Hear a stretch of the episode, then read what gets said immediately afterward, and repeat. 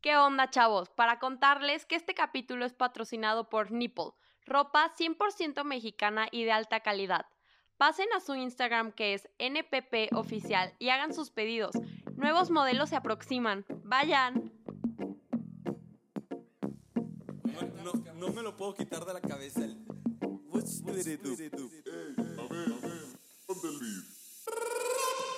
Hey, ¿qué onda gente? Bienvenidos un día más. Esto no es un nuevo cap, es el baloñero rap. Te contamos las noticias de los deportes más perros como el golf y el race. No te creas, son moleros. Al micrófono el Padilla y mi amigo Celio Luis. Ay, qué bueno está este podcast. Tiemblas a mi Miguel Luis. Ya fue mucho de la intro, no queremos que te arte. Si te gusta lo que hacemos, dale like, mejor comparte.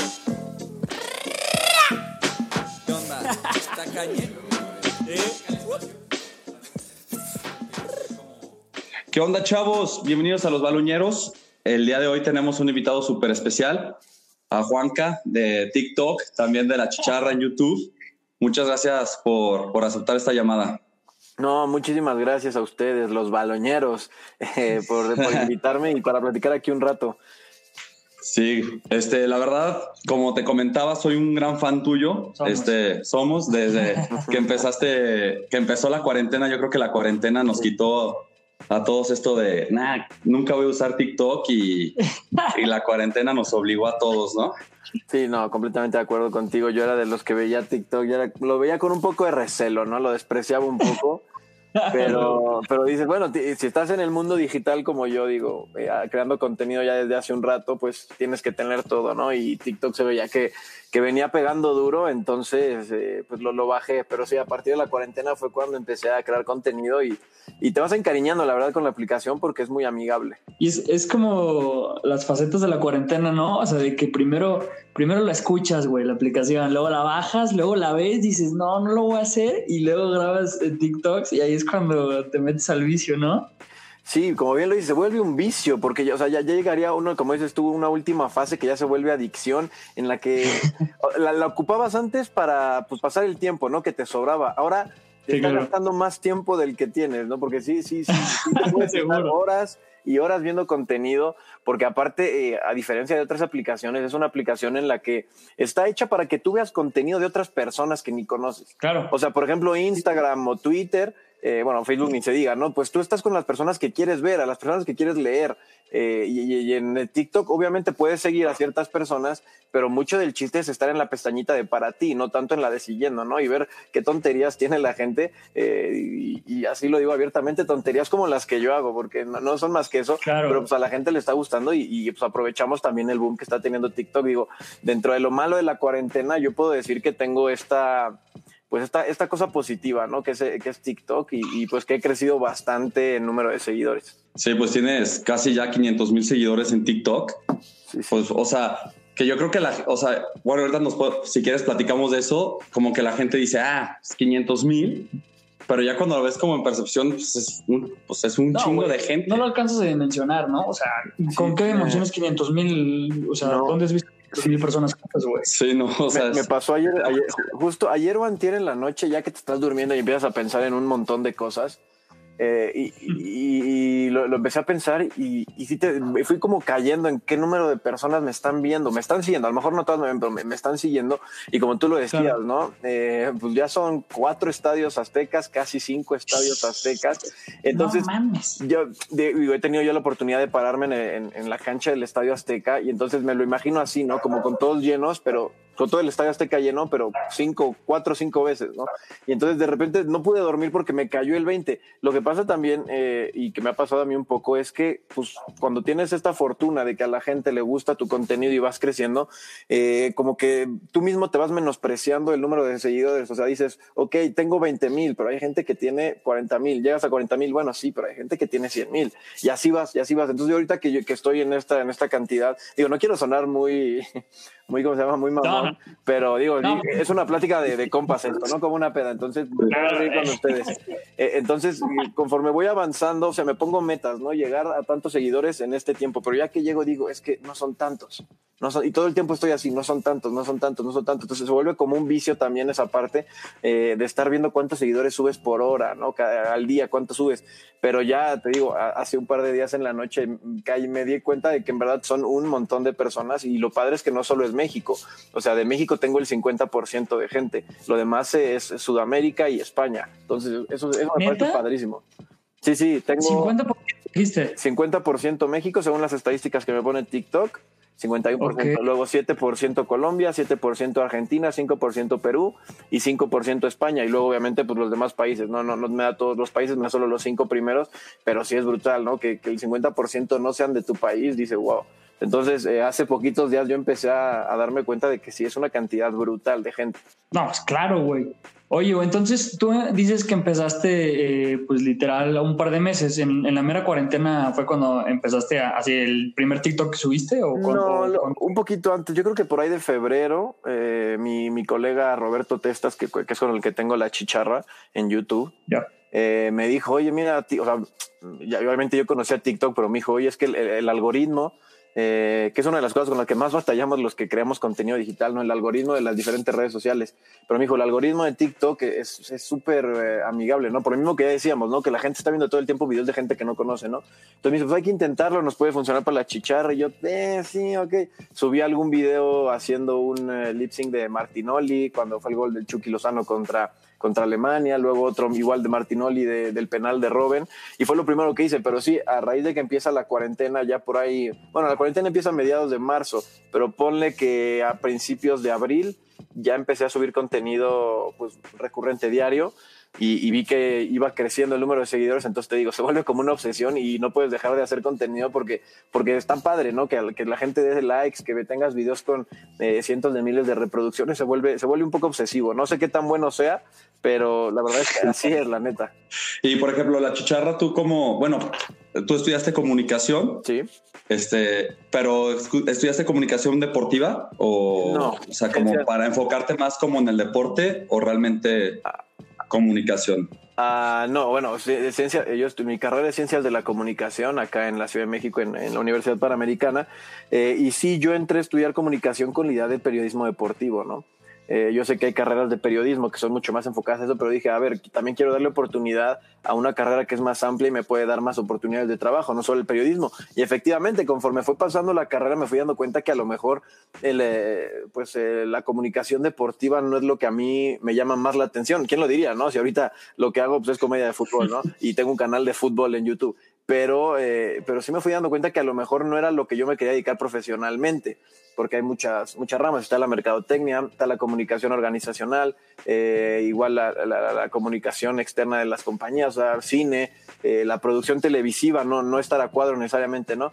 Pero, pero sí, eh, hasta la fecha no sé si empiezo a trabajar yo en algo de comunicación, eh, probablemente no sea en periodismo deportivo, aunque pues, mis redes sociales me están encaminando a que sí siga esos pasos. Sí, claro. Y por ejemplo, ¿cuándo empezaste tú la chicharra con La, tu compañero? la chicharra la empezamos en eh, septiembre del 2018, acabamos de cumplir dos años con ella. Ah, súper bien, Sí, sí, igual. súper, súper bien. Sí, sí, la empezamos Y con, fue- con otros dos compañeros, dos colegas, pero bueno, se fueron bajando del barco y nos quedamos Testas y yo. ¿Y cómo fue ese proceso? Porque, por ejemplo, nosotros en un capítulo pasado que hablamos, Sí. decimos que dar el primer paso es siempre es lo más complicado. Como que yo creo que todos de cuando éramos chiquitos que veíamos Wherever Tomorrow y, Ujú. y todo esto decíamos, quiero ser youtuber, ¿no? O sea, era como la obsesión de muchos, pero nadie, o sea, muy poca gente se anima a dar este paso. Sí, Este, sí. ¿Cómo empezaste a decir, sabes algo? Pues ya estamos aquí, hay que dar, hay que meterle y, Es que y a veces es complicado, ¿no? Muy. Porque uno piensa, voy a hacer boom en el primer video y, y resulta que, pues no, que te ven poca gente o, o no te esperas tú. sí, hay una, hay una muy mala impresión de la gente que no crea contenido, ya sea podcast, ya sea video, en YouTube, en TikTok, en Instagram, lo que sea, de que es muy fácil hacer- crear contenido digital y es complicadísimo, ¿no? Se ve muy fácil, ¿no? Agarra una cámara, ponte a decir tonterías y súbelo. Pero bien lo dices, ¿no? O sea, yo creo que, no sé si a ustedes les pasó, pero yo, eh, muchos creadores igual, eh, lo he platicado con ellos y, y- y lo que más pena te da no es con la gente que no conoces, sino con la gente cercana, ¿no? Con los amigos, con la familia, decir, híjole, ¿qué van a decir de mí? ¿No? O sea, creo que, creo que, creo que esa es como la primera barrera, ¿no? Pero una vez que ya te avientas, o sea, la única forma de quitarte la pena es aventándote, es empezar a subir videos y que ya, o sea, irte acostumbrando a, crear estos videos, este, este, tipo de contenidos, igual que ahorita ustedes con el podcast. Ya una vez que empieces, subes uno, dos, tres videos, se te va quitando la pena con todo el mundo. O sea, da igual. Ahora, el problema sí es ese, que mucha gente, y también a muchos les ha pasado y a muchos les pasa y les seguirá pasando, es que como creían que era muy fácil, porque solo subes contenido y ya te vas a volver viral, y cuando suben los primeros capítulos se dan cuenta que no. Y entonces entre, entre que eh, también llega la desmotivación también, ¿no? O sea, decir, hijo, es que a lo mejor no soy bueno. Pero algo que, mucha gente tiene que entender, hay, demasiada competencia en el mundo digital y es no porque la gente no consuma tu producto es malo. Eh, y, y, eso nos cuesta mucho trabajo entenderlo, además de que no tenemos paciencia. En el mundo digital tienes que, es un proceso largo, ¿no? Como bien decías, no vas a pegar en el primer video, no vas a pegar en el primer podcast y no vas a pegar en los primeros tres meses o seis meses. Es muy difícil, es complicadísimo. Entonces, esta, eh, siempre lo he dicho, el, crear contenido en medios digitales no es una carrera de velocidad, es una carrera de resistencia. Es eh, aguantar, porque, como te repito, que la gente no te esté consumiendo no significa que sea malo tu contenido. Y eso mucha gente no lo entiende. Luego, luego se desanima. Porque pues, vivimos en la época de la inmediatez, ¿no? En la que queremos todo rápido, todo rápido, rápido, rápido. Pero pues así no funciona esto. Entonces, los que, incluso el Wherever Tomorrow ve sus primeros videos, ahorita que lo mencionabas, eran tristísimos. Y él no pegó en los primeros videos. Y, y la mayoría de los creadores eh, de los youtubers conocidos eh, eran, eh, pues, no digo que malos, pero pues, sus primeros videos lo dices y no manches, qué cosa más espantosa. Pero también el estar subiendo videos te, va, te vas dando cuenta de qué estás haciendo bien, qué estás haciendo mal, qué le gusta a la gente y qué no le gusta, y así vas mejorando, ¿no? Entonces, creo que la clave es esa, ¿no? Tener mucha resistencia y, luego ya viene la otra parte que es aguantar los comentarios negativos, ¿no? Que siempre te va a criticar alguien. Pero eso, eso ya viene después. Ya, ya, que llegues a ese momento es porque vas, vas a todo dar. Pero eso ya, ya va más adelante. En principio, pues sí es, es tener resistencia y darte cuenta de que no, no porque no te consuman eres, malo. Sí, yo creo que diste un punto un clave, que yo creo que dices eso de, por ejemplo, Wherever Tomorrow y todas estas personas que, que sabemos que, que generan contenido, pues todo el mundo habla de lo mismo, ¿no? O sea, y yo creo que dijiste algo de cuando empiezas a subir videos, te das cuenta qué es lo que le gusta a la gente y qué no. Y ahí es cuando tú vas mejorando, ¿no? Y aparte, bueno, yo siento que los mayores críticos de un trabajo siempre somos, o sea, en este caso eres tú con tu compañero, ¿no? O sea, que tú dices, subiste un video y dices, sabes algo no está tan bueno, pero puede ser que sea un super video, pero para tu punto de vista dices, sabes algo, yo sé que puedo más, ¿no? O sea, no sé si, si te pasa eso o, no lo siento así como que... Completamente, es que también hay otra parte que ya no mencioné para no, no, echarme un monólogo ahorita, que decía, pero hay otra parte importante y es la de ser humilde en cuanto a, tu contenido, a tu propio contenido, bien lo dices, ¿no? Mucha, muchas veces creemos que, que tenemos la mejor idea para contenido y, nadie nos va a sacar de eso, ¿no? Y, tienes que darte cuenta de que a lo mejor estás fallando en, no sé, en ciertos puntos. O sea, tienes que tener esa humildad de darte cuenta en qué puedes mejorar, que mucha gente tampoco lo tiene. Es otra de las cosas por las que luego los proyectos acá en, el, en Internet no funcionan, porque pues tú dices, no, es buenísimo. Yo, yo tengo una, idea de un podcast en el que voy a hablar de fútbol, eh, pero desde una perspectiva única. No sé, puede haber de lo que sea pero eh, según tú en tu cabeza es la mejor idea del mundo y, no te van a bajar de eso. Entonces, estás, evidentemente estás destinado al fracaso, porque si tienes que darte cuenta eh, que qué le gusta a tu audiencia. Ahora, no te voy a decir que si quieres hacer un canal de fútbol y ves que no jala y ves que si hablas de, no sé, de maquillaje, sí jala, es un ejemplo muy burdo, pero es lo primero que se me viene a la mente. O sea, no digo que te pongas a hablar de maquillaje, no, necesariamente no. O sea, pero sí darte cuenta de que eh, tienes que ir cambiando en algunos aspectos porque la audiencia, al final lo que tú quieres es que te vean, ¿no? Entonces ellos mismos, la audiencia es la que te va a ir orillando al contenido que más te gusta. Nosotros en la chicharra teníamos, eh, antes de empezar a grabar, antes de grabar el primer video, teníamos una lista de ocho secciones, de las cuales, de esas secciones, hoy, hoy usamos una, nada más, porque vimos que las otras siete a la gente no le gustaban. O sea, y no fue, y no, y no fue un proceso de un día, o sea, fueron varios. Y nos dimos cuenta que había ciertos... Eh, eh, ¿cómo se llama? Ciertos capítulos que sí gustaban, ¿no? Y luego la, misma gente te va proponiendo cosas que dices, oye, esa es buena idea, no se me había ocurrido. Entonces también tienes que tener esa, humildad, así la, la, llamaría yo. Perfecto. Y por ejemplo, tú cuando empezaste con los TikToks, ¿cómo te diste cuenta que, pues de comedia, pues, porque aparte eres una persona muy habilidosa, o sea, en cuestión de, de crear contenido. Porque, por ejemplo, yo he visto unos que yo digo, o sea, me identifico un chingo, tal vez, o sea, personaje, lo que tú quieras, pero yo digo, güey, o sea, le está dando justo al clavo de, de, de, las emociones que tal vez un aficionado tiene. Por ejemplo, cuando empezó lo de Messi con, con Barcelona, este, que iba subiendo mucho contenido de, de, que Messi se iba o de... Me acuerdo perfectamente uno que, que es del papá, yeah. que le está diciendo a su hijo que, que, que vean el clásico juntos. Sí. Y que, y que el niño no quiere ver el capi, o sea, no quiere ver el clásico y van pasando como los años, ¿no? Por así sí. decirlo. Y cuando el niño dice, ya quiero ver a Messi, pues ya Messi en este caso pensábamos todos que sí, iba me a ir. Falló ¿no? ahí, me falló pero... ahí. Yo, yo, también creía que Messi se iba.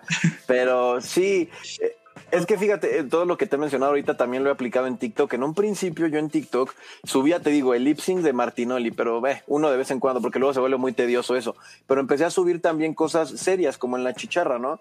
Que tops, tops de los mejores eh, porteros, tops de los mejores delanteros, o no sé, fotos de el, antes y después de los futbolistas, o sea, cosas como en la chicharra que eran muy serias. De repente me surgió hacer algunos de comedia y decía, en la mañana publico cosas serias y en la tarde de comedia. Y vi que los de comedia pegaban más, hasta que llegó un video en el que yo ya, no, sé si lo vieron, eh, que fue mi video que, pues el que más se ha visto hasta la fecha, ¿no? Yo tenía unos 16 mil seguidores. Eh, que de Ronaldinho y Messi, este, que Ronaldinho le como que arropa a Messi con una, con un, Ah, sí, claro. o sea, que, que es, es, un audio de los pingüinos de Madagascar. Eh, y a la gente, sí, sí, es más, yo, yo, solo hablaba de fútbol mexicano en mis videos, o sea, igual que en la chicharra en TikTok, era puro fútbol mexicano, 100% fútbol mexicano. De repente un día digo, este audio queda bien para Messi y Ronaldinho, lo subo, pero yo sinceramente diciendo, pues mi, mi audiencia no es, de, no, o sea, no es del Barcelona, o sea, es de Liga Mexicana, pero bueno, lo subo, pega, y a raíz de eso digo, ¿sabes qué? Pues, sigue, sigue haciendo comedia, Por sigue haciendo va. comedia y, sí, y ahora comedia del fútbol claro. europeo. Porque te digo, yo hacía puro fútbol mexicano. Yo tenía en ese entonces, o sea, y no te estoy mintiendo, un 98% de mi audiencia era mexicana. Te digo, en las estadísticas venía 98% México. Y a, y a raíz de ese video que, pues, de 16 mil en dos días me subió a 70 mil, pues ya se, ya se equilibró un poquito. Entonces, eh, es lo que te digo, o sea, ahí te das cuenta de que aunque tú quieras hacer solo contenido de Liga MX, que es lo que yo más consumo, pues me di cuenta que, eh, que, pues la gente, eh, o sea, mi contenido pegaba más con gente de Argentina, de Colombia, de España, entonces pues haz, haz de fútbol europeo. Y allá sí me pasó en TikTok y hasta la fecha sí. así es. O sea, es contenido de fútbol internacional. De vez en cuando meto algo de Liga MX, pero pues no voy a hacer un contenido que solo vaya dirigido al 50% de mi audiencia porque pues ya estoy perdiendo bastante público objetivo, ¿no? Claro. Oye, y aquí también viene una parte importante de lo que decías del algoritmo de la, de la red social, ¿no? O sea, que tú, tú prácticamente estabas como tirándole a, a un nicho o a un sector de personas que es el, el fútbol mexicano y de la nada pues subes este y truena durísimo, ¿no? Sí, exacto, no, sí, sí, sí, ahí sí el algoritmo me, me, jugó a todo dar. Me jugó a todo dar y no tanto porque ahora la gente cree que le voy al Barça. Y digo, y no tengo nada en contra del Barça, no tengo nada en contra del Barça, pero yo le voy al Levante, toda la vida le he ido al Levante. Entonces, eh, eh, sí, sí, de ahí me confunden todo y me, me, andan preguntando siempre que qué pienso de Messi, que cómo estoy, eh, que cómo me siento de que Messi se vaya y es como, pues lenta me da igual. O sea, o sea, pero, pues, pero también yo sé que la mayoría, o sea, la mayoría de la gente está al tanto de lo que pasa que tanto con el Real Madrid y con el Barcelona. Entonces, pues la mayoría de mis videos sí. van relacionados con Real Madrid y Barcelona. Porque puedo hacer del Manchester United, puedo hacer del Chelsea, puedo hacer del Milan, del Manchester City, del PSG, pero no, no hay tanto conocimiento, sobre todo en Latinoamérica, ¿sabes?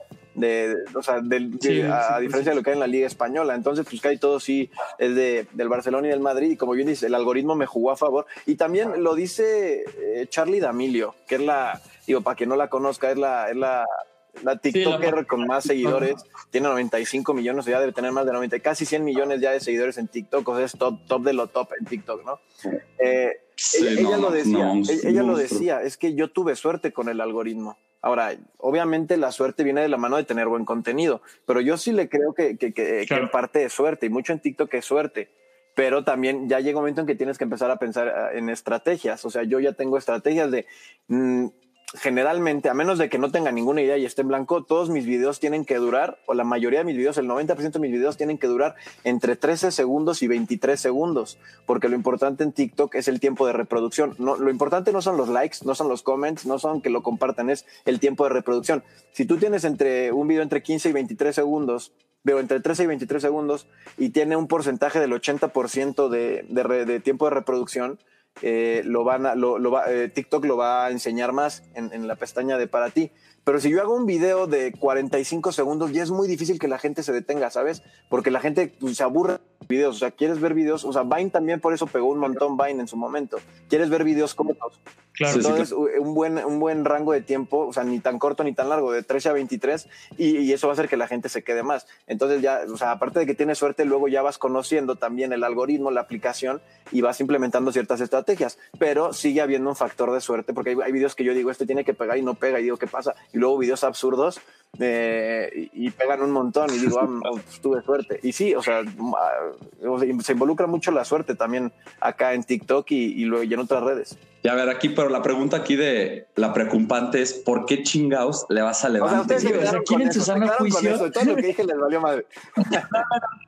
No, yo, yo sí te voy a decir algo. güey. O sea, qué, qué chido que digas esto, que, ah, o sea, lo que aportas de la suerte y todo eso, porque digo, es, creo que es un factor bien importante, güey, porque al día de hoy, claramente, como dices, puede que sí hay un poco de suerte, pero no, no vas a tener 93 millones de seguidores No, con suerte, es- ¿no? Entonces, digo, está Es chido. aprovechar también. como aprovechar la- lo que tú dices. O sea, yo en ese video del Barcelona tuve suerte y a raíz de ahí, o sea, no fue como, ah, pues ya no voy a hacer videos, ya que siga pegando ese. No, al contrario, ahora haz más videos y aprovecha ese boom.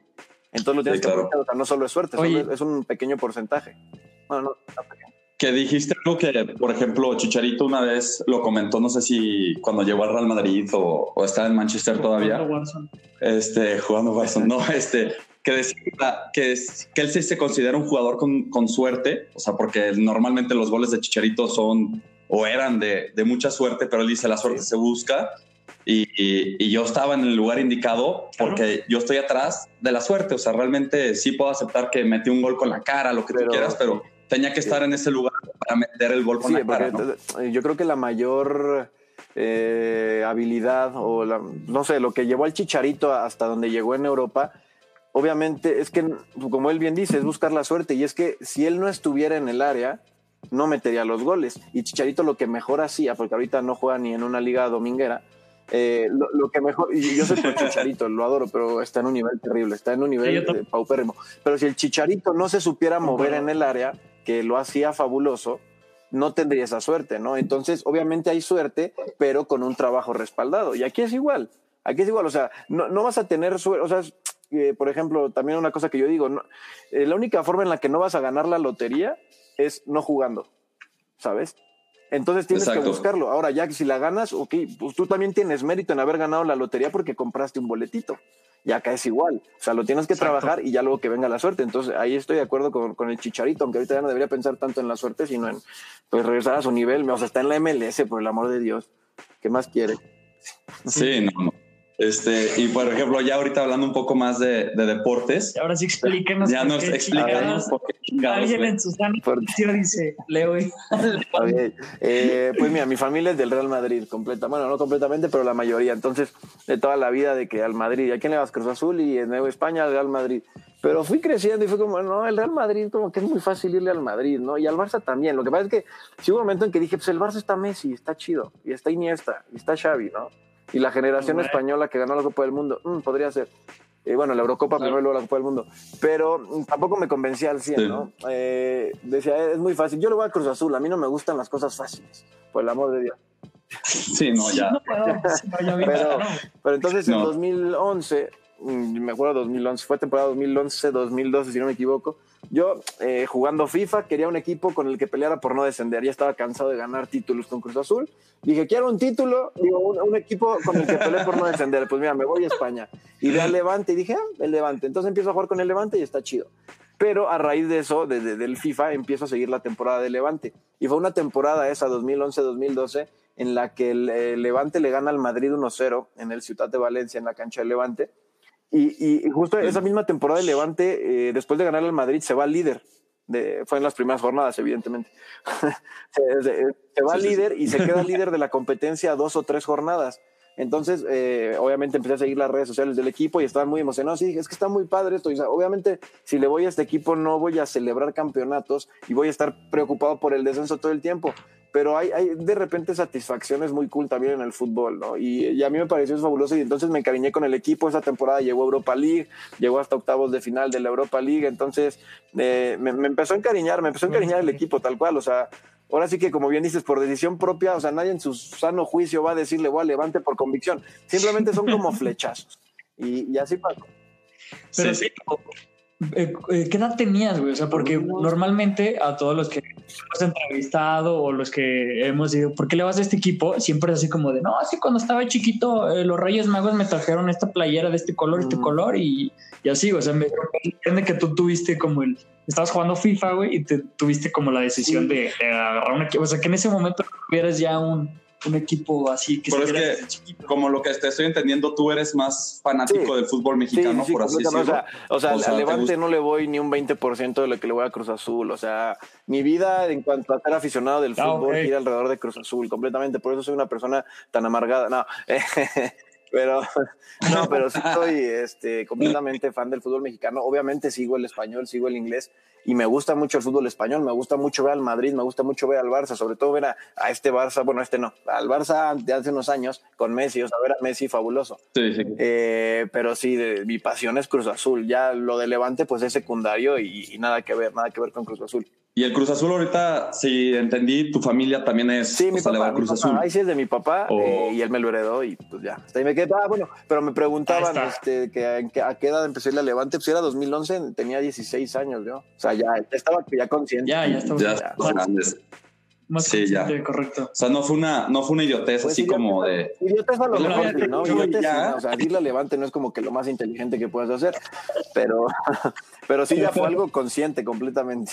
Y, y, el Cruz Azul, o sea, es que a mí, por ejemplo, a mí el Cruz Azul por eso me, me da mucha risa, o sea, y, y es un equipo que se respeta por los aficionados porque no han ganado nada en años, o sea, bueno, de la liga y, y, aún así siguen saliendo aficionados y hay aficionados, o sea, compañeros, de todos lados, compañeros, amigos de nosotros que también de chiquito le iban al Cruz Azul, por lo mismo de que León estaba en segunda división, o sea, cualquier cosa, y, y le siguen yendo al Cruz Azul. Y yo entiendo un poquito el dolor porque yo lo vi a los Vikings de Minnesota, que también es un equipo que no gana nada, pero es esa, o sea, esa sensación de que por fin ganaron un partido y lo sientes como, como lo máximo, ¿no? O sea, yo creo que el Cruz Azul tiene esa parte que cada año tú dices, este es el nuestro, este es el nuestro y y la decepción llega cada este año. y... nuestro, porque yo, yo no, o sea, yo creo que eso de que, de que este año es el bueno, ya suena más a burla. O sea, yo, yo que obviamente sigo muchas cuentas de Cruz Azul, nadie, nadie tuitea este año es el bueno, o sea, y en forma seria, ¿no? O sea, a lo mejor tuitean, es que el equipo se ve bien, pero ya nosotros tampoco nos la creemos. O sea, vamos a creer que este año es el bueno si Cruz Azul llega a la final. Si Cruz Azul llega a la final, decimos, ok, a lo mejor este año es el bueno, pero, pero desde el principio no. O sea, esta misma temporada que Cruz Azul inició siendo el mejor equipo y venía también de lo de la clausura 2020 jugando muy bien y que cruzó el máximo candidato, lo dices, ok, sí, pero este, este cuento ya lo he visto varias veces, ¿sabes? Entonces, eh, eh, ya no sé a qué iba con esto, pero el chiste es que eh, Cruz Azul, pues sí, es, herencia de mi papá. Y, y, ¿sabes qué pasa también? Que, que suena, suena muy mediocre, ¿no? Y más si lo digo yo como de Cruz Azul pero el fútbol no solo es ganar campeonatos, ¿no? El fútbol, como bien dices, o sea, te da otro tipo de alegrías de repente, igual a ti el fútbol americano, a lo mejor con los Vikings, si gana un partido te pone muy contento. Y, y, y, obviamente no se va a comparar a cuando los Vikings sean campeones de la NFL, pero son esos, esos chispazos, igual el, cuando yo eh, vi al Levante ganarle al Madrid y fue lo que me enamoró del equipo, ¿no? Igual el Levante luego desciende y en 2016 o 2017, no me acuerdo, queda campeón de la segunda división y dices, va, quedó campeón de la segunda división, pero quedó campeón, estoy contento. O sea, o sea emoción. Entonces el fútbol no solo es ganar campeonatos y por eso creo que Cruz Azul tiene tanta afición a pesar de ganar. Es que no son, no son 23 años, son 40 años con un título. O sea, no son 23 sin ganar, son 40 con uno solo, ¿no? Entonces, Cruz Azul lo que tiene es que sí es un equipo muy familiar, es un equipo que a diferencia del América y Chivas, eh, pues nunca o, muy pocas veces se ha visto envuelto en polémicas por ayudas, ¿no? Al América y a Chivas históricamente siempre se, se les ha ayudado mucho al América más probablemente. Entonces por eso hay tanta animadversión a ellos. Y, y, el América obviamente pues gana mucho, ¿no? También. Luego están, está Cruz Azul, que si bien tuvo su única época dorada, es del 68 hasta el 80, que ahí gana siete de los ocho títulos, pues obviamente es como Tigres ahorita, ¿no? Mucha gente le va a Tigres por lo que están viendo ahorita, pero el chiste es mantener eso. Si Tigres deja de ganar en los próximos 10 años, el chiste Claro. es mantenerlo, ¿no? Y Cruz Azul, Cruz Azul, si bien Sí, no ganó sí. campeonatos hasta el 97, pues fue un equipo que, que nunca estuvo en polémica, era un equipo que era como el equipo bueno, ¿no? O sea, no tenías por qué odiar a Cruz Azul, no, no, no te daba razones para que te cayera mal ese equipo. O sea, podrías no irle, perfecto, no le vayas, pero no te cae mal en general. Entonces yo creo que también por eso, y es un equipo al que se le ha heredado mucho eso, y por eso sigue habiendo tanta afición. Y es cierto que también la afición de Cruz Azul sí es de las más, eh, ¿cómo se llama?, más optimistas del mundo. Ya después vienen los del Atlas a lo mejor, pero... Pero sí, eh, es, es complicado el Cruz Azul, pero sí te voy a decir algo que lo digo medio en broma y medio en serio. Seguro. Nosotros, los aficionados de Cruz Azul, somos los eh, aficionados emocionalmente más fuertes de toda la Liga MX. O sea, na- nadie ha sufrido más que Seguro, Pues sí, claro. Entonces, hay que verle, la- hay que verle el lado positivo a las cosas. Nadie, eh, ninguna afición es tan eh, es emocionalmente tan fuerte como nosotros. Oye, y hablando de, de esto que dices de que pues te considera, bueno, se considera como la afición fuerte, ¿crees que un factor importante ha sido pues esto de los fantasmas y los memes que de alguna manera pues hace un poco más unida a la afición, ¿no? O sea, como que híjole, siento que todos están como en el barco del sufrimiento, o sea, como que todos están en el Titanic y ya son en la banda esto de los güeyes del violín que dicen, ya chingue su madre, estamos todos unidos en, en pues en el meme, en los fantasmas, güey. O sea, esto Yo los hecho sí, más al unidos. final eh, te va uniendo, ¿no? O sea, es, es como los hijos. Un papá puede hablar mal de su hijo, pero nadie va a hablar, o sea, nadie puede hablar mal de su hijo enfrente de él, ¿sabes? O sea, yo puedo hablar mal de los míos, pero nadie más puede hablar Claro. mal de los míos, porque son míos. Y aquí es igual. Entonces, Sí, sí, eh, sí, la de Cruz Azul se une mucho en cada semestre. Eh, sin falla, cada semestre sin falla. O sea, también, obviamente, también está, hay mucho conflicto entre nosotros, ¿no? Por opiniones distintas. Pero en el momento en que llega un americanista, un chiva, un puma, uno, un panza verde, eh, el que sea, llega y se mete con Cruz Azul, pues papá, ahí- todos jalamos parejo, Sí, ahí todos estamos en la misma sintonía. Entonces, en parte yo creo que sí, al final de tanta decepción, pues te va uniendo un poquito más, sobre todo como afición.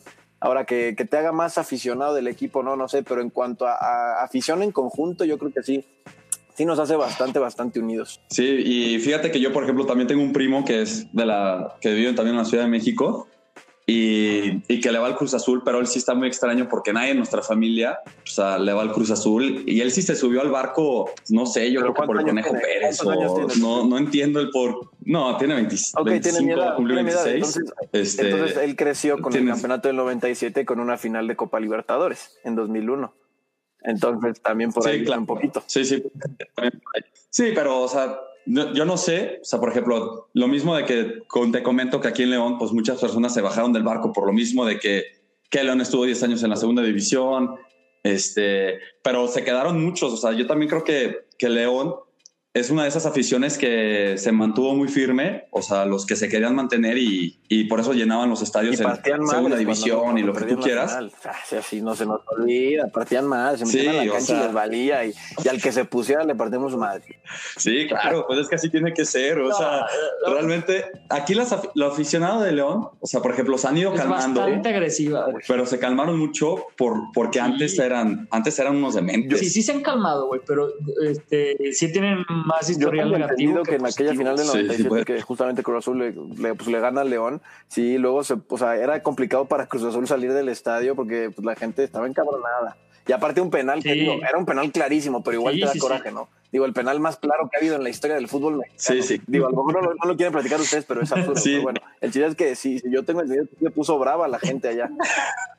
No, y, y se ha puesto bravas, o sea, por ejemplo, la, la Liga de Ascenso, una que yo fui de, de Querétaro, también que perdió el, el León contra el Querétaro en la, en la Liga de Ascenso, también lanzaron, o sea, rompieron sillas, o sea, todo, palcos enteros, o sea, los mismos dueños de- del club se tuvieron que esconder porque los aficionados estaban trepando a, a romperles la madre y afuera y, y el camión y todo eso, o sea, pero se ha ido calmando, no sé por qué tan drástico como que la afición de, de aquí de León agarró la onda, pero en todas formas sí han tenido estos conflictos, por ejemplo, con Chivas, es, yo creo que es Muy común. es muy común que cuando vienen aquí, pues se pelean, ¿no? O sea, existen estas, estas broncas. Porque aparte, pues lo mismo de que decimos que Chivas es un equipo muy popular, o sea, podríamos decir de los cuatro grandes, que, que a mí se hace una tontería. Según yo, no hay, no hay equipos grandes en la Liga Mexicana. Este, No, pero sí, se- sí se separan las mesas, güey. Sí, sí se separan, o sea, son las que más tienen. Pasa lo mismo con el Cruz Azul, que vienen aquí y, por ejemplo, pone que un 30 o 40% del estadio está, está azul, ¿no? Entonces, pues sí se, se vuelve como unos partidos medio chistosos, porque si gana León todos somos muy amigos, pero si pierde León, pues sí, sí llueven los, o sea, las cervezas y los empujones y todo este tipo de cosas, ¿no? Que es lo no, feo del fútbol, yo creo. acuerdo. En Argentina te van a defender mucho eso, ¿no? Que parecía que agarrarte a madrazos es como si tú fueras parte de, del club, o sea, y, y- y que tú es tu partido, Claro. ¿no? O sea, ellos juegan en la cancha y tú juegas afuera partiéndote la madre, ¿no? Eh, en específico Boca y River. Pero yo creo que no tiene nada que ver el fútbol, o sea, yo eh, Claro. con, con eso, yo creo que eso, eso es estar loco y la neta qué gusto que yo creo que sí ha bajado, o sea, igual hay casos aparte, ¿no? Hace recientemente entre Tigres y Rayados, ¿no? Que bueno que, que- que creen que todo el país está al tanto de Sí. ellos y pues no la verdad que no. Pero pero o sea sí hay, hay, hay incidentes pero son cada vez son menos creo yo no incidentes de violencia así obviamente los hay siempre habrá locos no siempre habrá, habrá gente que confunda las cosas pero pero sí lo, Sí. eh, lo bueno es que es que son eh, que son eh, que son pocos y también lo que decías de León pues es que estar tanto tiempo en segunda división qué complicado o sea yo no sé o sea yo preferiría perder todas las finales contra el América me vale madres pero estar un año en, en el descenso debe ser el infierno y 10 ni te digo sí, no, fue, fue aquí. ¿Qué decimos, güey? ¿Qué tal Sí. nos gusta sufrir? No nada más los de Cruz Azul, güey. Los de León de, de antaño, güey. Porque ahorita ya, pues, varios morrillos, este, pues, crecen y ya, pues, ves a León en, en primera, güey. Pero nada, nos El León bicampeón, eres aparte. campeón. O sea- o sea, es que Leones siempre ha sido un gran equipo. O sea, fue eh, eh, los primeros, creo que fue el, Eso sí. no, fue de los primeros campeones, ¿no? El, el- primer- primer campeón fue Asturias, luego el España, pero luego León en, en, en, en esos entre los principios de lo- a finales de los 40 y a principios de los 50 gana, va a ganar varios campeonatos, ¿no? Eh, yo no sé por qué tiene solo siete. León en, en general, digo, obviamente cuando estuvo en segunda división pues no podían, pero en general León siempre ha sido un equipo bien complicado para todo el mundo y digo, y esta temporada lo estamos viendo, están en primer lugar y ya clasificados desde hace dos jornadas y están jugando bien, o sea, lo de León actualmente no es de este semestre, es Nacho Ambriz, un técnico que se le ha pasado, la gente se la pasa menospreciándolo y a pesar de todo lo que ha demostrado en América y, ahora en León, la gente lo sigue, yo, siento que lo siguen menospreciando cada vez menos, pero lo siguen menospreciando y es el equipo que mejor juega, sin lugar a dudas, de México y para mí el candidato número uno. Ahora, el problema aquí, Fácil. el problema aquí de León, pues no, no le voy a llamar maldición de superlíder porque yo no creo en esas cosas, pero sí creo en la maldición de dejar de jugar dos semanas, ¿no? Eh, por el repechaje fecha FIFA. Entonces, aquí, Sí. aquí ya no sabes si te conviene Sí. está, entrar en repechaje o entrar directo a la liguilla. No, y aparte fíjate que, que diste un punto que a mí se me hace importante. Cuando el León quedó bicampeón, que entró así de, de milagro, este, en liguilla el equipo se transformó y, y se agarró su rachita. Y yo creo que si no hubieran, o sea, entrado así de milagro, otra Sí. cosa hubiera sido, ¿no?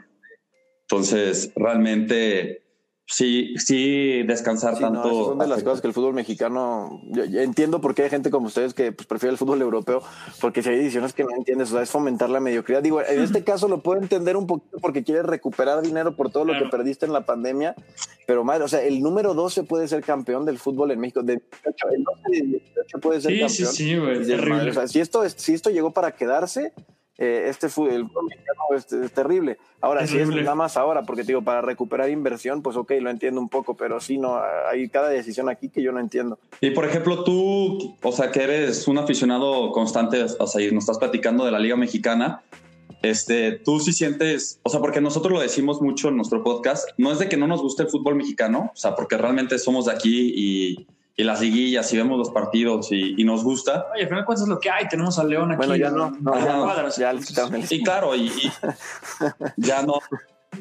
ya, esperamos otra vez. algo más que... que eso es un caso, pero este que sea, o sea, porque tal vez para la, para los ojos del público es, es algo nuevo, pero es una pelea que lleva años aquí en León. Entonces, pues cuestión de tiempo de que pasara algo así. Pero, o sea, nosotros decimos, o sea, realmente el fútbol mexicano no es malo, pero sentimos que, que le pueden sacar más jugo, ¿no? O sea, que realmente si queremos competir, o sea, yo, yo lo pienso más a largo plazo como la selección mexicana, los jóvenes, cada vez es más difícil que un joven aquí en México debute y, y que la rompa.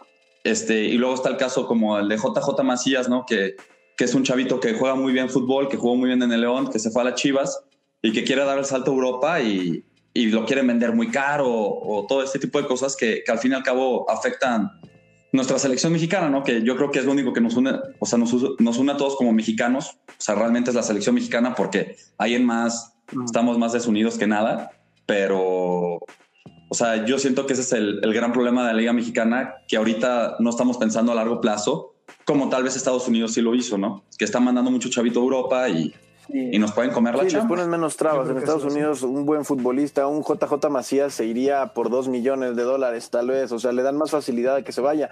Eh, lo que pasa es que la MLS, pues sí es una liga en la que todos los equipos quieren jalar parejo. O sea, todos los equipos quieren que crezca el fútbol. Aquí en México les vale Exacto. madre. Aquí en México cada equipo jala por su lado y yo lo único que quiero es que mi equipo sea campeón o que me genere muchos ingresos. Déjate que sea campeón, que me genere muchos ingresos. No, entonces no están, la liga en Sí, claro. no jala, no jalan Exacto. al mismo ritmo los dueños. Y, y bien lo dices, o sea, bien, si tú hace poquito, ¿no? La semana pasada entrevistaron a JJ Macías y tiene razón. O sea, en Estados Unidos se van por una cantidad bajísima a Europa, por eso hay tanto gringo, o, bueno, no, no solo gringos, sino jugadores de la MLS que saltan para allá. Pero aquí en México, pues, futbolistas así los vendemos en 15 millones. O sea, el caso Rodolfo Pizarro, por ejemplo. O sea, nada, Sí. nada más porque Miami está tonto y dio 20 millones de dólares, porque yo no creo que Pizarro valga 20 millones de dólares. Pero, ¿y eso, y eso por qué lo va a pagar? O sea, Sí, sí, no, ¿por qué lo va a pagar en Europa por un jugador mexicano? O sea, no, no tenemos esas credenciales como los brasileños o los argentinos, ¿no?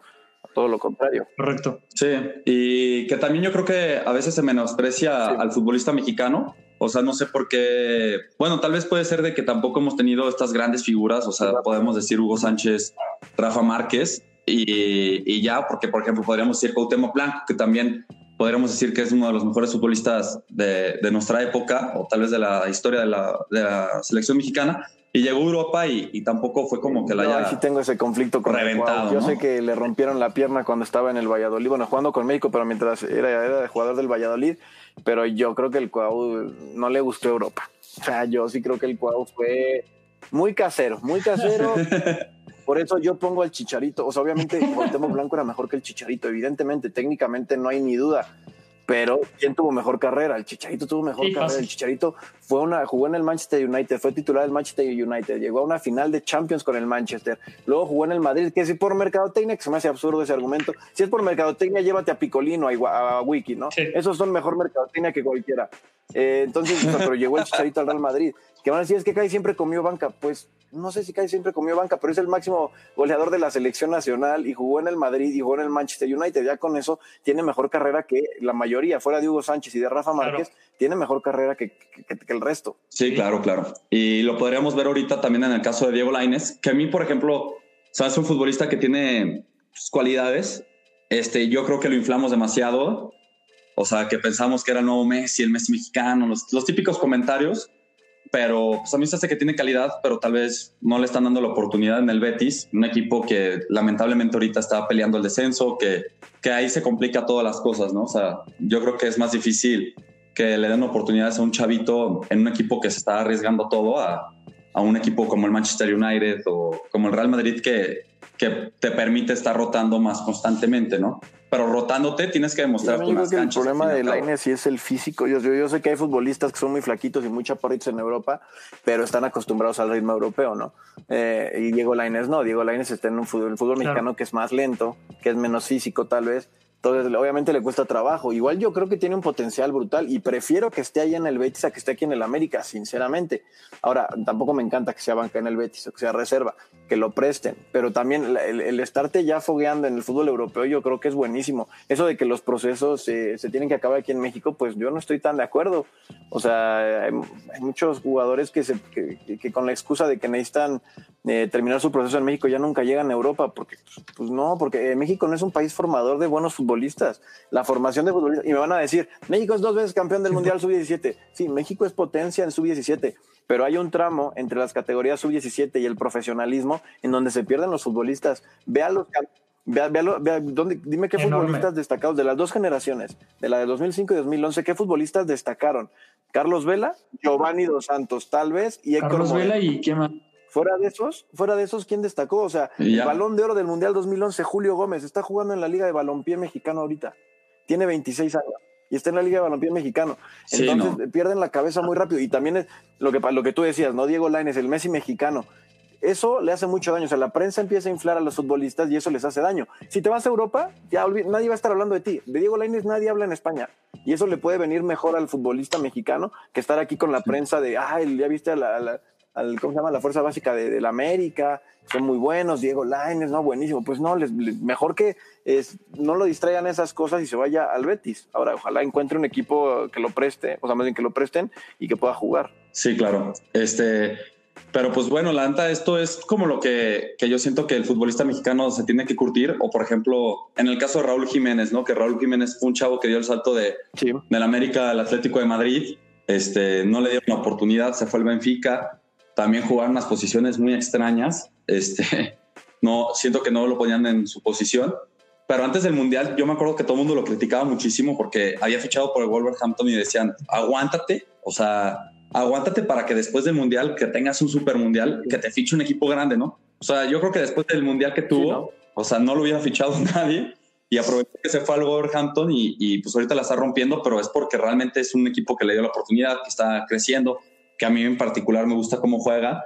Este, juega muy defensivo, pero saben, saben, a saben atacar, ¿no? saben atacar en, en, en, equipo y, y, ha salido muy bien. No, en el Atlético Jiménez en esta no tuvo tanta oportunidad, no le fue tan bien en el Benfica tampoco, pero lo que es hoy en Wolverhampton es porque estuvo en el Atlético de Madrid y porque estuvo en el Benfica. O sea, aprendió algo. O sea, si nada más nos queda claro que si Raúl Jiménez hubiera ido a Europa antes, probablemente su carrera hubiera sido mucho mejor. Que le iba, le iba a costar trabajo explotar, le costó trabajo y le hubiera costado siendo más chico, sí, pero igual hubiera tenido un potencial más alto, ¿no? Entonces, volvemos a lo a lo de que prefiero que se vayan futbolistas mexicanos jóvenes. No sabemos si Diego Lainez, es que Raúl Jiménez eh, explotó a los 28 años. A ver, Diego Lainez tiene 18, 19 años y no, está jugando, o sea, ya, ya, ya parece, que, parece que su carrera ya es un fracaso, ¿no? Aquí en México ya lo dan por fracaso mucho. Y también, obviamente, el antiamericanismo, ¿no? Que quieren demeritar a todo lo que sea de la América. Raúl Jiménez no les está dando chance de demeritarlo, pero con Diego Lainez eh, se la pasan, se la pasan eh, salivando, ¿no?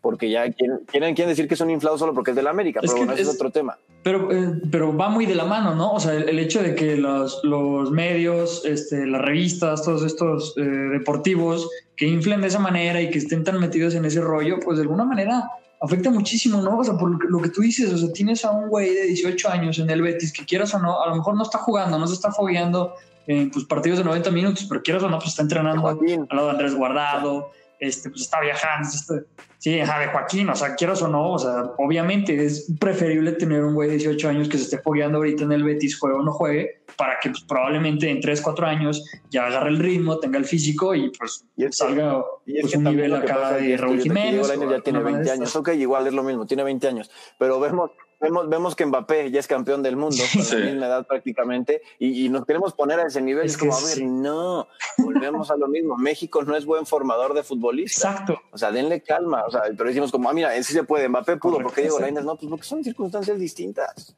Y todo el tiempo nos estamos comparando. Aparte son jugadores que salen, sí, aparte son futbolistas que salen poquitos, o sea, ahorita se está viendo mucho, yo siempre digo que el fútbol se está convirtiendo como un FIFA en la vida real, o sea, en, los cuales los chavitos en el FIFA son los mejores. Y ahorita, pues está Mbappé, Haaland, Ansu Fati, pero Vinicius, o sea, por decir, pero pues eso es se está dando por casualidad, o sea, no es como que todos los años haya siempre sido así. más expuestos, o sea, cada vez estamos más este, unidos, estamos más conectados, ¿no? La globalización cada vez es más brutal y, y, es más fácil ver a un futbolista de Francia, a un futbolista de Austria, un futbolista de Chipre y darte cuenta que es buenísimo, ¿no? Entonces también por eso nos damos cuenta que, pero yo creo que toda la vida ha habido grandes futbolistas jóvenes que luego se pierden, por ejemplo, el Diego de Borjan Kirkic, ¿no? El Kirkic, no, no sé cómo se pida, ¿no? que, que también, o sea, y, todo, aquí, aquí, en México hubo una época en la que decían, miren a él, no como a Giovanni, porque salieron al mismo tiempo, y miren a, a Boyan, sí lo hace bien. Y hoy nos damos cuenta que los dos están bastante similares, ¿no? Entonces yo creo que... Sí, sí, sí, claro. Yo sí creo que la prensa acá sí es un... Pues sí, sí, sí es un tema también aparte, o sea, todo el tiempo andan criticando que México no crece, pero también son los grandes culpables, o sea, todos tenemos nuestra responsabilidad, también nosotros como aficionados tenemos nuestro, nuestra responsabilidad, pero, pero hay muchas cosas que están haciéndose mal en México y sobre todo en la formación de futbolistas, porque yo sí creo que México tiene potencial para para ¿cómo se llama? Para, para hacer una selección eh, top en el mundo por la cantidad de gente que hay en México y por la, de, la cantidad de afición que hay en México. Pero pues es un país bastante, bastante corrupto y, y mal trabajado en, en, lo que ya mencionamos. Sí, sí, claro. Y ahorita, por ejemplo, ya que me puse a investigarte un poco ahí en Instagram y todo eso, este, vi que, que tuviste tú la, la o sea, sí, ir al, sí, al sí, mundial tuve de la Rusia. fortuna de tener un padrino que me, alias mi papá que me pagara el, el, la ida al mundial pero sí no es brutal brutal este yo no sé si ustedes han tenido la oportunidad o si llega o si pero se los digo yo creo que No, no, no, todavía no. Cuando eres muy aficionado al fútbol es la mejor experiencia que puedes que puedes tener y yo sé que es caro, yo sé que es costoso, ¿no? Yo fui porque me lo patrocinaron, ¿no? No, no porque fuera por mi esfuerzo, pero yo creo, ya ahora sabiendo eso, yo estoy haciendo un esfuerzo ahora para ir a Qatar porque es, eh, es, la, es una fiesta constante Claro. todo el tiempo, con gente de todos los países, ves playeras de todos, eh, banderas, todos tirándote buena onda, todos están ahora sí que, obviamente rivales en el Mundial, pero fuera de eso estamos todos eh, contentos porque es una fiesta eh, y creo que sí, no, no, eso sí es una fiesta grande, ¿no? La liguilla, fiesta eh, sí es grande. la fiesta grande, te lo juro. Un mundial, un mundial vale la pena de que esté años ahorrando. O sea, y, y sobre todo el de Qatar, porque yo creo que va a ser el último mundial, bueno, ¿no? Porque luego viene el de México, que son en tres países, pues ya no es lo mismo, ¿no? Ya es demasiada la distancia.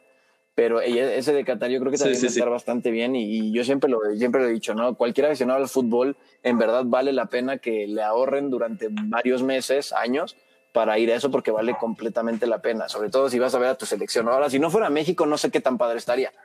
Pero si va, si va a México, puta, brutal. O sea, ir a, a Claro. ver a, eh, el, el Luzhniki lleno, ver a, a México ganarle a Alemania. Digo que eso también obviamente es circunstancial, ¿no? Pero, pero igual contra Corea, o sea, México le gana a Corea, un partido que estaba Sí, sí, sí. presupuestado para ganarse, igual lo disfrutas brutal, porque está lleno de mexicanos, de pura gente en buena onda. Obviamente habrá, habrá como lo que decíamos, ¿no? De los aficionados que estén pero en general es pura fiesta. O sea, la gente Sí. no va ahí, no va a otro país, no paga tanto dinero para echárselo a perder eh, echando desmadre del malo, ¿no? O peleándose, ¿no? Va a pasarla bien. Entonces, eso es Sí, una sí, sí. fiesta brutal. La copa, del, No, no, la no, no copa de la vida, idea. ¿no? Como Ricky Martin dice. O sea, este, y pues la verdad sí es, o sea, yo me muero de ganas, la verdad, de, de ir, pero sí, todo el mundo que nos comenta que, que ha ido a los mundiales, que fíjate que por casualidad muchos que conocemos fueron a, su primer mundial fue el de Rusia, que yo pensaba que, que era el más complicado porque cuatro años antes fue, fue Brasil, o sea, podríamos decir que está más cerquita Sí, claro. pero pues no, realmente todo el mundo dice que Rusia fue un super mundial para los mexicanos. O sea, yo creo que se acomodan muchos sentimientos. El, el ganar la Alemania, el campeón del mundo, No, este, aparte el pasar país- de El milagrazo. país influye mucho. Al final, este, todo esto mundo, va como- no tanto. No, no, no digo que. Y, y aparte, eh, Claro. los rusos, Sí, sí, sí, sí, eh, en claro. un principio aquí me, la- el gobierno de México dio como una guía de qué hacer y qué no hacer. Decía que no, que no tomes en la calle, que no lleves banderas. No puedes llevar banderas en la calle. Y tú decías, madre mía, es un mundial, ¿cómo no va a llevar banderas? Y ya que llegamos a Rusia, fueron los, lo más light del mundo. O sea, tú piensas en Rusia y piensas en una nación eh, opresora, machista, homofóbica, ¿no? Pero no, al contrario, tú veías todo el mundo con sus vasos por la calle, banderas Sí. por todo. Podrían estar encuerados casi y no les diría, diría nada, ¿no? Entonces, la organización también tiene mucho que ver y yo creo que Rusia ahí demostró. Rusia quería, yo creo que también en parte quedar bien frente a los ojos del mundo y le hicieron eh, tremendo. En Brasil, pues no, no sé, yo no fui, pero yo imagino que va por ahí un poco la cosa. Sí, sí, sí, claro. Este, y bueno, nos mandaron unas preguntas Sí. de, que pusimos ahí en nuestro Instagram. Porque, y una pregunta que nos preguntaron, o sea, que hicieron fue que nos preguntaron. una pregunta Me que nos pasa mucho, no preguntaron. Vaya seguido. que acabo de decir. Este, este, que cómo tú sacas, cómo te, o sea, sigues sacando tantas ideas para hacer TikToks. O sea, cómo nos ha acabado esta, es- Creatividad. esta creatividad, si tienes algún guion o ya tienes un escrito de toda la semana de que voy a subir esto, esto y esto y esto, o, o cómo es la vida atrás de, de un TikToker con tantos seguidores como tú. Tiempo, yo le quiero agregar otra cosa a esa pregunta y es ¿cuánto tiempo le dedicas a cada TikTok? O, o más bien Un en chingo. general a la aplicación. Eh, no, a ver, eh, ah, pues eh, obviamente no, no, no tengo, no soy como un community manager que ya tiene eh, los posts de la semana, ¿no? Porque también me tengo que esperar a ver qué pasa. Tengo mucho contenido porque pues el fútbol va avanzando diario, ¿no? Y cada día, o sea, diario hay noticias. Eh, digo, no, no siempre hay noticias que valgan la pena hacer en un TikTok, ¿no? Por ejemplo, hoy, pues, que, que hoy no hubo así que digas, uy, gran cosa, ¿no?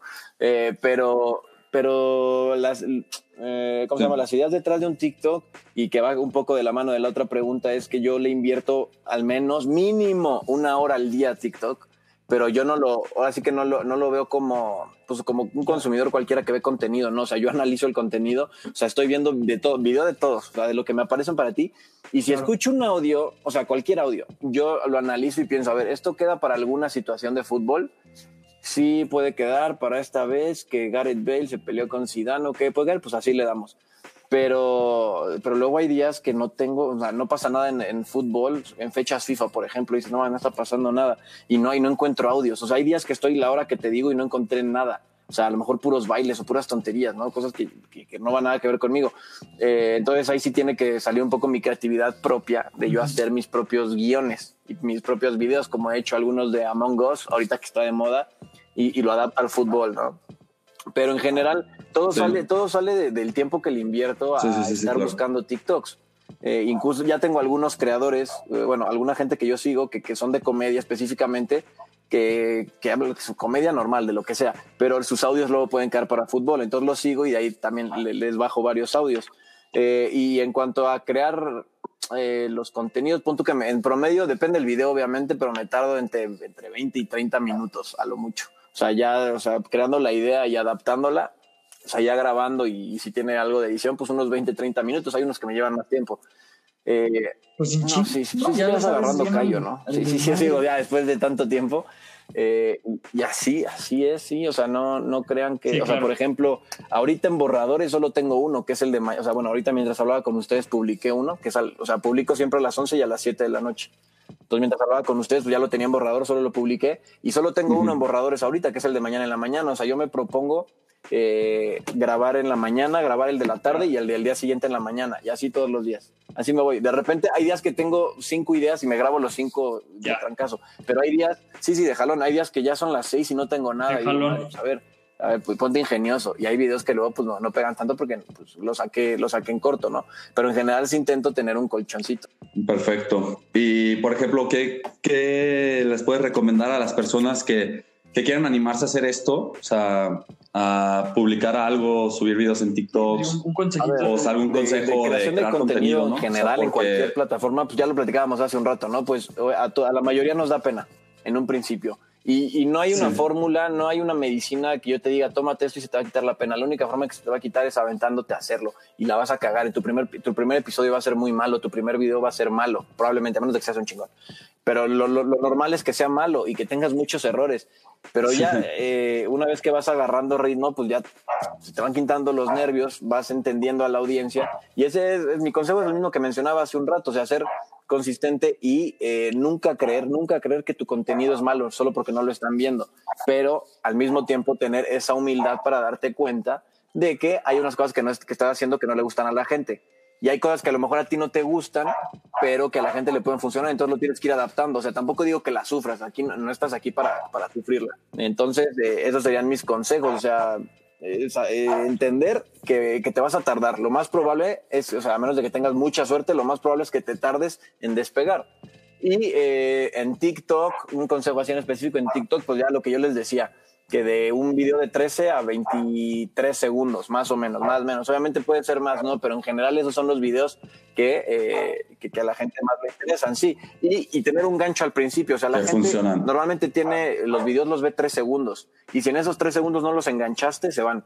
Y eso obviamente te perjudica. Entonces, en los primeros 3 segundos, de alguna forma, no sé, ahí sí tiene que venir tu creatividad, engancharlos. O sea, por eso luego hay tantos TikToks de eh, mira hasta el final, o Claro. no sé, cosas así. Luego son medio burros. Pero ese sería mi consejo. Y otro consejo Ya. que a mí me ha funcionado muchísimo Sí, es sí, sí. usar dos hashtags de nicho en cada video. O sea, si yo hablo de fútbol, uso dos hashtags de fútbol. Normalmente es hashtag fútbol y hashtag soccer. A menos de que sea de un equipo en específico, uso el hashtag del equipo. Y dos que sean tendencia en ese momento. Esa es mi estrategia de hashtags que funciona mucho. Porque llenar los TikToks de hashtags no, no, no Ok. necesariamente es bueno. Al contrario, o sea, a veces va a pegar y a veces no, pero lo más probable es que te funcione mejor esta estrategia de solo cuatro hashtags. Puta, pues buenísimo, güey. Ya, ya ahora estamos aquí anotando todo, güey. Sí, porque la neta, nosotros intentamos una época hacer TikToks, la neta. O sea, siendo honestos, y en crecimiento. no, no manches, o sea, nos tardamos. Pero Yo ¿de creo que era? mi ¿De qué primera. TikTok me tardé dos horas. De era, hablé, hice el video de José Mourinho del por qué, ¿sabes? El de por qué. Este, me vestí toda la mamada, güey, según yo, bien pro y Es que chingadera. tú sabes que el Y algoritmo luego lo hice van cambiando cada, cada cierto tiempo, cada 40 días. O sea, hay, hay, hay nuevos, nuevos truquitos. Por ejemplo, ahorita eh, lo que está impulsando mucho TikTok Ajá. son los usar el fondo de pantalla, que pones una imagen de fondo. Por eso últimamente mis videos tienen un montón de fondo de pantalla y eso lo está impulsando. ¿Por qué no Ok. sé? O sea, yo también tengo un güey en YouTube que, que sube videos y nos va dan- me va dando tips. Digo, no, no es como mío, ¿verdad? Es un güey.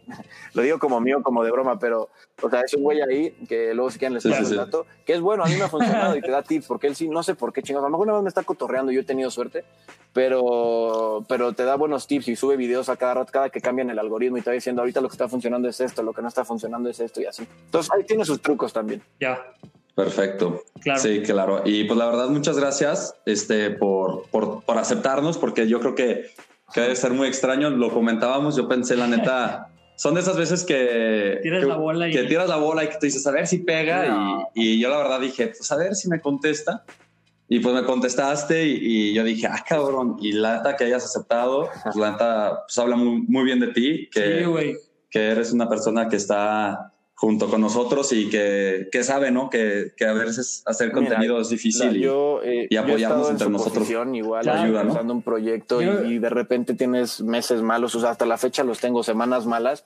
Y, y en un principio, cuando empezamos la chicharra, Testas y yo, eh, queríamos que alguien nos ayudara, ¿no? O sea, como que dices, oigan, tenemos buen contenido, creemos que tenemos buen contenido, la gente nos dice que es buen contenido, pero necesitamos como que alguien nos impulse. Y por eso, y tuvimos a eh, otro youtuber llamado Juego Balón, que tiene unos 100 mil suscriptores igual, y él, sin conocernos, nos dio la oportunidad en su canal y a raíz de eso también empezamos a subir. Y, y, y, y fue una filosofía que a mí me gustó, como de, pues, a ver, si todos hemos pasado por ese por esa etapa, pues hay que ayudarnos, ¿no? Al final todos estamos aquí por lo mismo, queremos hacer contenido porque creemos que tenemos algo valioso que aportar. Y, yo siempre, eh, o sea, diario leo mis DMs, o sea, a lo mejor luego se pierden, porque me dice que no me contestaste, te lo juro que leo todos, pero hay veces que no me llegan y lo he comprobado que no me llegan, o sea, se pierden, no sé por qué. Pero en general yo contesto todo porque también los muchos o pocos followers que yo tenga, pues son los que me hacen eh, ser un poco popular, ¿no? Entonces, ¿por qué no les voy a contestar, no? Digo, mientras pueda contestarles, mientras tenga el tiempo, pues les voy a contestar. Y, y- y bueno, y ustedes que están creando contenido, pues con mucho gusto, acá estamos en lo que puedo ayudar. Tampoco es como que yo sea el güey más popular del mundo, pero si en algo les puedo ayudar, pues con mucho gusto. Claro. No, no, muchas gracias, la verdad. Juanca, pues igual este, te repetimos muchas gracias. Ya mucha gente estaba esperando. No manches, ¿cómo que va a ir ese güey al podcast? Que no sé qué. Entonces, eh, eh, cuenta con eso. Va a ser un, un capítulo muy esperado. E igual como te repetía aquí mi, mi compadre, güey, pues la neta, otra vez. Ya te, ya te dijimos como 10 veces gracias, güey, pero este, pues qué chido, güey. Sabemos que tomarte una horita en, en un, en un lunes para grabar, pues digo, no cualquiera. Entonces, No, y ojalá cuando se acabe esto de la pandemia Claro. nos podamos ver y, pues ver. cotorrear, chido. con tu papá, güey, padrinando padrino no, mundial o algo. El mundial es lo último que te apadrino, no, no, ya. Ahí sí ya tengo que hacer yo. Digo, y es, es lógico, pero no, muchísimas gracias. Aparte, aparte a mí me encanta que me inviten porque pues, me hace sentir que, que, que, que, que lo que estoy haciendo, pues a la gente le gusta, ¿no? Entonces también para mí es muy padre que me inviten, se los agradezco un montón, eh, que me tengan así en esa consideración y, y ya saben acá para lo que necesiten y ojalá sí que se arme cuando acabe esta chingadera. Qué chingón, sí, claro. muchas gracias. Este, te vienes acá y te llevamos a, a ver el buen fútbol porque Yo, el yo León dije, juega yo bonito y dije el que Cruz la, Azul, al pues, principio del torneo dije que la solo tienen al cabecita. Cruz Azul León. Voy bien con lo de León, con lo de Cruz Azul ya no sé, pero con lo de León voy bien. Muchísimas gracias, muchísimas ¿Qué gracias. tienes tu mucho sede, éxito, tienes eh, tu de casita, verdad, güey? Cuando este, gustes. Cuando cool guste. Este concepto de, de podcast, eh, que lo podamos platicar así como si fuera una Dale. fiesta y, y en verdad mucho éxito y para acá estamos para lo que necesiten. A ustedes. No, Venga. pues bueno, muchas gracias. A ver, no, sí, ya, ya acabamos el podcast. No, hombre. Entonces, o sea, muchas gracias, güey, la verdad. Te lo no, repetimos. Y yo, yo te lo de- repito, fue de grabación. fuera de ¿no? Con grabación. muchísimo gusto. A mí me gusta Ay, mucho ay, que, ay. que me hagan estas invitaciones. No, pues bueno, muchas gracias y, y espero que la verdad, con toda confianza, este, si vienes alguna vez a León, por alguna casualidad o lo que sea, de que te quiera patrocinar Firma o Charlie o algo así, Seguro. es, por unos tenis, este, pues sea. ahí estamos y, y la verdad te, te recibimos con todo cariño y te llevamos a, aquí a la buena un fiesta. mensajito si voy pronto. Muchas gracias. Órale, perfecto. Pues Venga, bueno, muchas gracias, eh, de muchas verdad. Gracias.